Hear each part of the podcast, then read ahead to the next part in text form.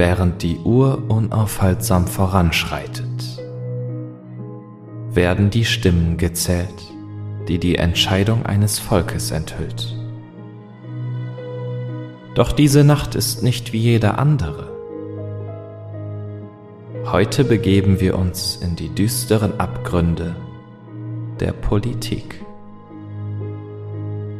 In eine Wahlnacht, die das Schicksal einer Nation und der Welt für immer verändern wird. Niemand hatte es für möglich gehalten. Doch es kommt etwas Böses, etwas Unheimliches, das sich seinen Weg an die Spitze bahnt.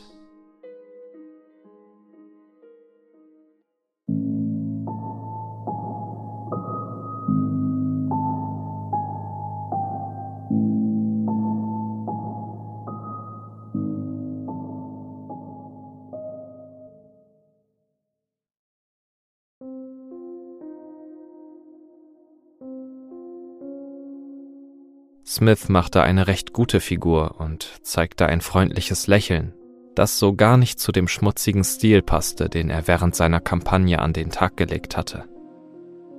Er hatte wortreich auf Minderheiten eingedroschen, Feindschaft gesät und Bilder von Hass und Zwietracht aufgebaut, wo er nur konnte.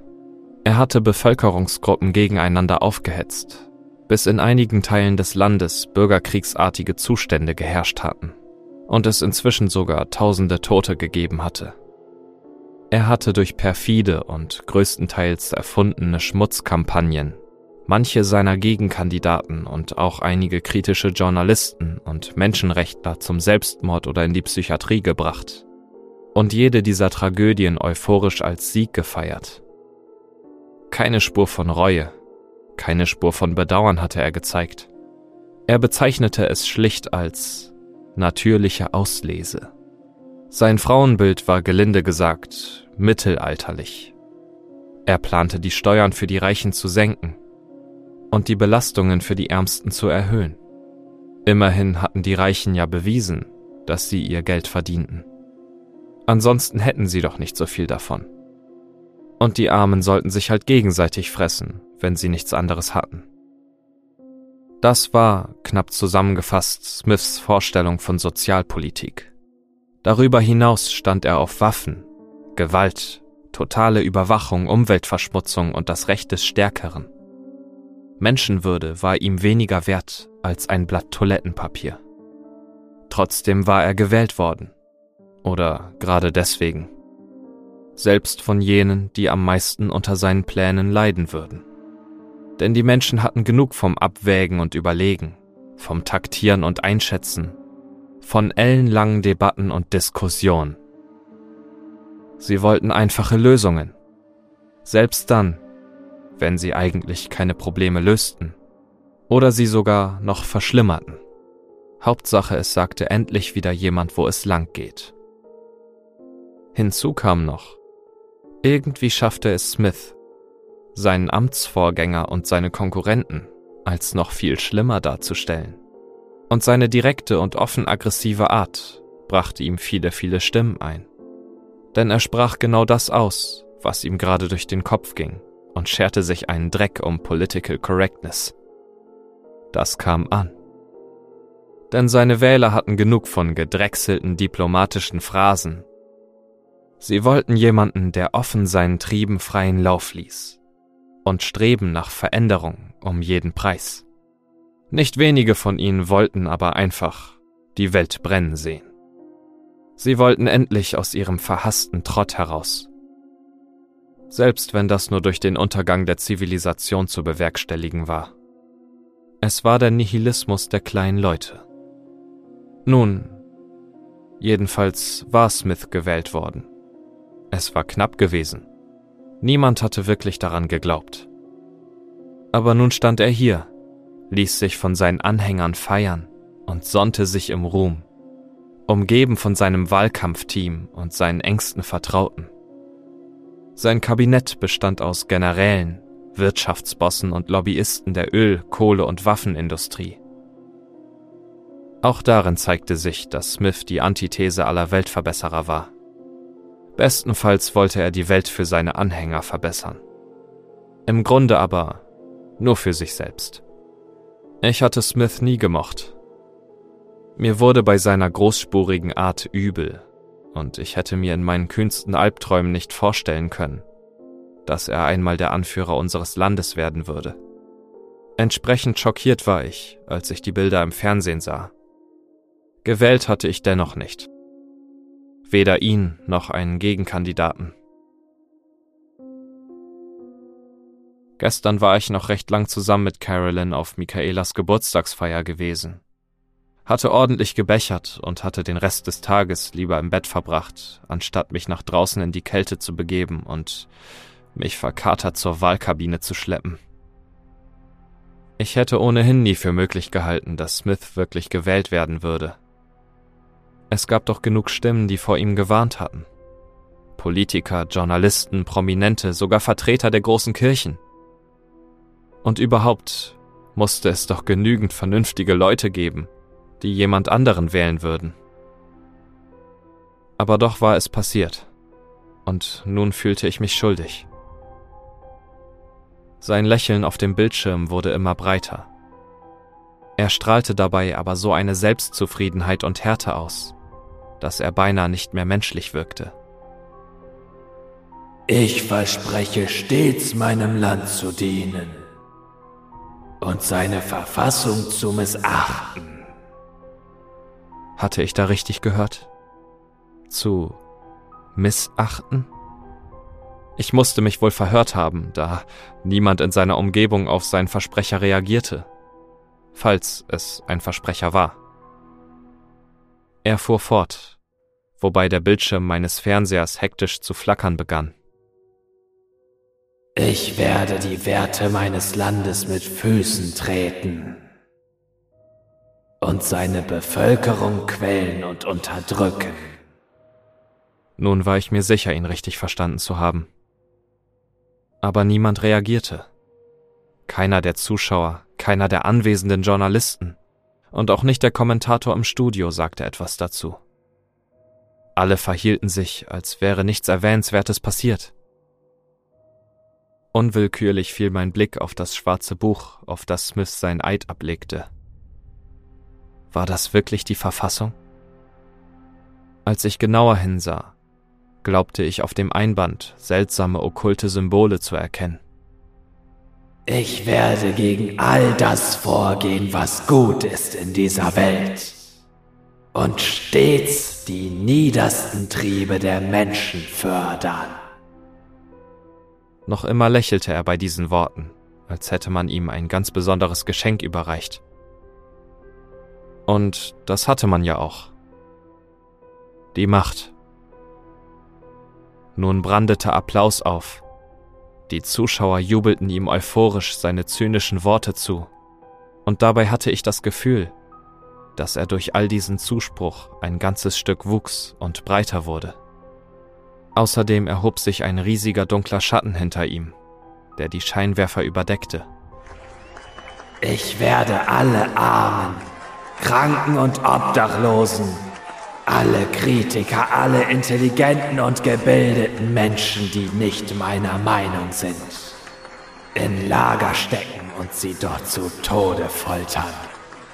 Ich werde Hass und Lüge zu meiner einzigen Staatsräson erheben und die freie Presse, die Meinungsfreiheit und auch das unabhängige Denken restlos abschaffen.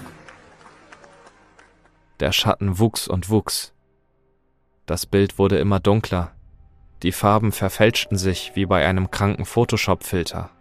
Und der Kommentator im Fernsehen sagte, Eine ergreifende und inspirierende Rede. Smith straft alle Kritiker, die ihm Unfähigkeit vorgeworfen haben, Lügen. Heute Abend sehen wir einen wirklich großartigen und präsidialen Staatsmann vor uns. Wie konnte der so etwas sagen? Hörte er nicht die gleiche Rede wie ich? War ich verrückt geworden? Ich musste mich beruhigen. Erst einmal durchatmen und Abstand gewinnen. Wahrscheinlich war die Party gestern einfach zu wild gewesen. Ich griff zur Fernbedienung, um die Übertragung abzuschalten. Aber es funktionierte nicht.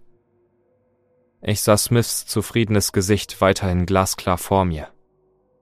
Sein Lächeln war nun breiter geworden, als je ein menschliches Lächeln gewesen war, und drohte fast, seinen Kopf in zwei Hälften zu teilen. Der Pakt ist geschlossen. Das Schicksal ist besiegelt, sagte er mit einer unmenschlich tiefen Stimme. Die Menge klatschte immer mehr Beifall und verfiel in Ekstase. Frauen rissen sich die Oberteile vom Körper, Männer ihre Hosen. Es gab spontane Prügeleien und Tumulte. Der Kommentator reagierte nicht darauf. Unglaubliche Szenen eines beispiellosen Sieges. Dieser Abend wird in die Geschichtsbücher eingehen. Aus Smiths breiten Mund krochen plötzlich Dinge. Kleine achtbeinige Dinge, die wie Spinnen aussahen, aber doch ganz anders. Sie krochen immer weiter in meine Richtung. Ich wich hinter mein Sofa zurück. Zuerst wurden die Kreaturen vom Bildschirm meines Fernsehers aufgehalten. Aber nicht deshalb, weil Fernsehbilder nun einmal nicht den Fernseher verlassen konnten, sondern weil sie schlicht gegen das Glas des Gerätes schlugen. Wie gebannt starrte ich auf die spinnenartigen Wesen. Es wurden mehr und mehr. Sie füllten den ganzen Fernseher, bis ich Smith nicht mehr länger erkennen konnte. Ich hörte aber noch immer seine Worte. Ich werde die Wahrheit verbieten. Ich werde die Menschlichkeit verbieten. Ich werde das unabhängige Denken zum Verbrechen erklären. Der Pakt ist geschlossen. Das Schicksal ist besiegelt. Das Glas des Fernsehers bekam immer mehr Risse. Passenderweise sahen sie aus wie ein Spinnennetz, das sich um mehr und mehr Fäden erweiterte. Einen Moment lang hielt das dicke Glas noch stand. Dann explodierte der Bildschirm in viele tausend Splitter, die quer durch den ganzen Raum flogen und die Spinnenwesen bahnten sich ihren Weg aus dem Gerät heraus. Reflexartig stieg ich auf den Wohnzimmertisch. Die Spinnen sammelten sich sofort darum, und die ersten machten den Eindruck, direkt zu mir auf den Tisch gelangen zu wollen. Ich hielt die Fernbedienung wie eine Waffe bereit, um sie abzuwehren. Vorerst umlauerten sie mich aber nur. So hatte ich Zeit, sie zu betrachten während die gleichermaßen monotone wie euphorische Stimme des Kommentators dumpf aus meinem verwüsteten Fernseher dröhnte. Ein großer Mann für ein großes Land. Heil Smith. Zwar sahen die Viecher aus wie Spinnen mit ihren acht Beinen und haarigen Körpern, aber ihre Augen bestanden aus Kameras und in ihrem Inneren loderte eine unheilige Flamme. Ihre Münder hingegen schien aus scharfem, blitzenden Metall zu bestehen. Schon machte sich die erste der Spinnen dazu bereit, mich anzugreifen. Sie sprang aus dem Stand bis auf die Höhe meines Kopfes, und als ich sie in letzter Sekunde mit der Fernbedienung wie ein Baseball von meinem Gesicht wegschleuderte, ertönte ein metallenes Geräusch. Dabei brach gleichzeitig ein Teil der Plastikverkleidung meiner Fernbedienung ab die Stimmen aus meinem Fernseher steigerten sich derweil zu einem beunruhigenden Kanon. Heil Smith und Der Pakt ist geschlossen, das Schicksal ist besiegelt, riefen der Kommentator und Smith selbst in endloser und immer lauter werdender Wiederholung. Die nächste der Spinnen machte sich bereit. Dann noch eine und wieder eine. Irgendwie schaffte ich es, sie mir vom Leib zu halten zerschmetterte ihre Körper aus Metallchitin, riss dünne haarige Beine aus den zuckenden Körpern und zerschlug Kameraaugen. Irgendwann wurde es mir aber zu viel. Die schiere Masse der Leiber drohte meinen Körper genauso zu erdrücken, wie die nervigen Stimmen mein Gehirn. Sie fingen an zu schneiden und zu stechen, fügten mir tiefe Wunden an Beinen, Armen und Oberkörper zu und suchten verzweifelt einen Weg zu meinem Rückenmark. Ich trat und schlug mit der Kraft der Verzweiflung um mich, hatte kaum eine Chance gegen die kriechende Übermacht. So sah ich mein Ende bereits gekommen, als plötzlich alle Spinnwesen, wie auf einen unhörbaren Befehl hin, von mir abließen und in mein Schlafzimmer liefen. Erst war ich erleichtert, dem Tod so unvermittelt von der Schippe gesprungen zu sein, und erlaubte mir ein paar tiefe Atemzüge. Inzwischen war das Bild im kaputten Fernseher wieder zum Leben erwacht. Statt auf einer Glasscheibe spielte es sich aber jetzt auf einer heißen Wand aus Feuer ab. Das Feuer verhielt sich genauso wie ein Bildschirm und machte keine Anstalten, auf den Rest der Wohnung überzugreifen. Auf dem feurigen Bildschirm sah ich den Platz, auf dem Smith seinen Amtseid abgelegt hatte. Auch dort waren diese Spinnen. Sie jagten die Menschen, hetzten sie zu Tode und krochen in sie hinein. Andere aber mieden sie vollkommen. Zum Beispiel Smith und alle, die zu seinem Stab gehörten. Smith lächelte noch immer auf unmenschliche Weise. Und einige seiner Minister ebenfalls.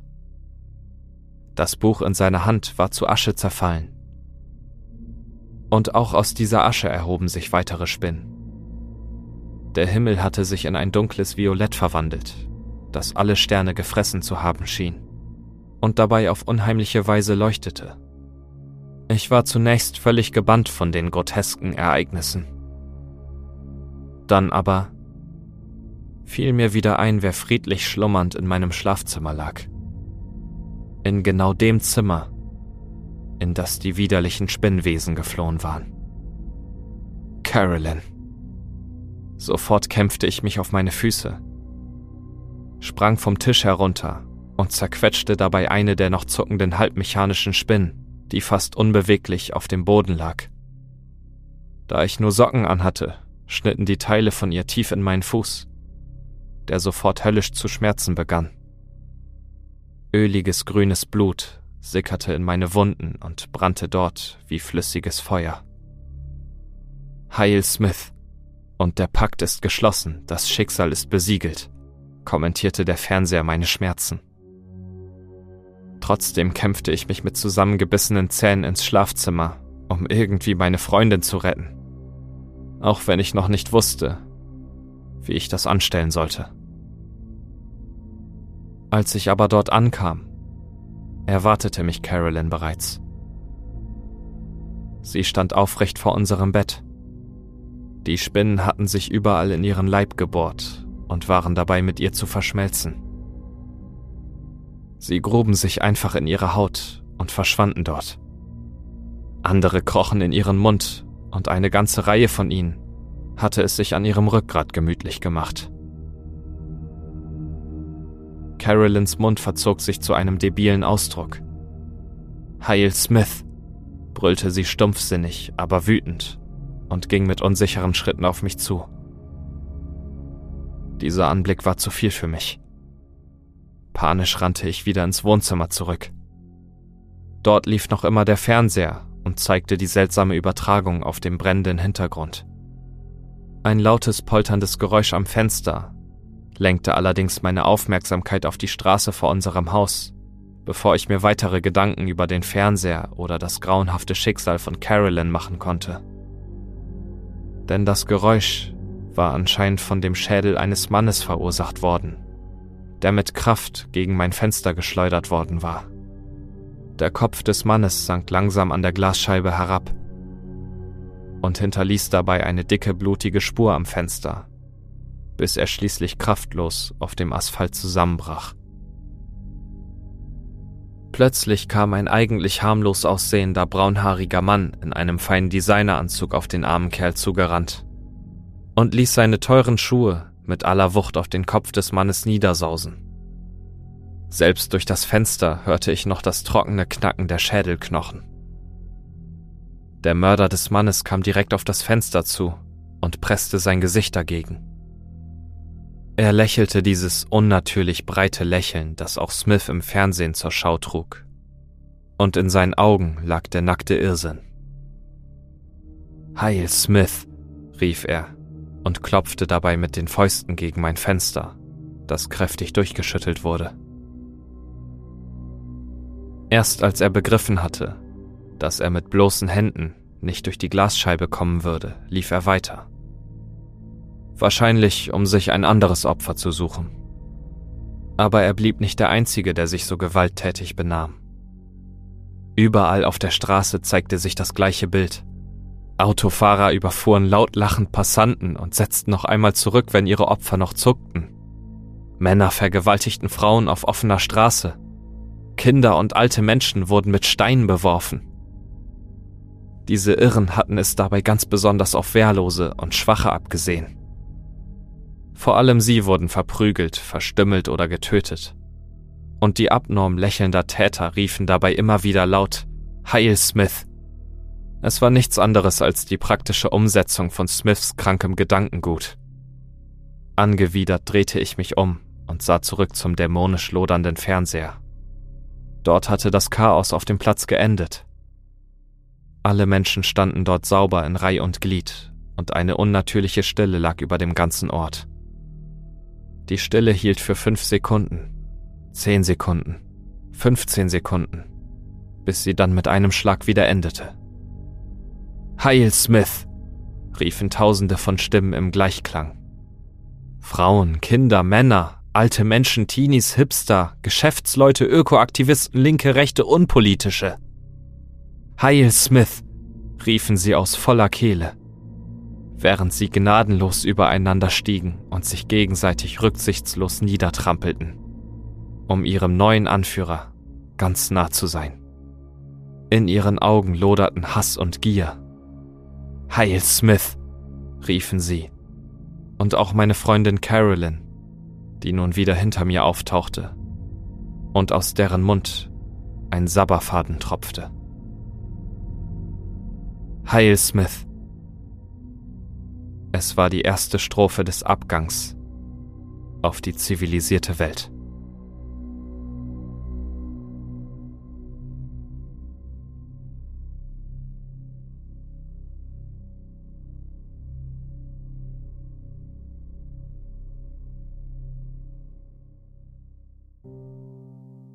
Hat dir diese Geschichte gefallen? Dann lass doch gerne einen Kommentar und eine positive Bewertung da. Falls du nicht genug von Midnight Stories bekommen kannst und dir die zwei Folgen pro Woche nicht ausreichen, guck doch bei Steady vorbei. Hier kannst du den Podcast mit einer kleinen Spende unterstützen und gleichzeitig Zugriff auf bis zu drei Folgen der Exklusivreihe Short Horror bekommen.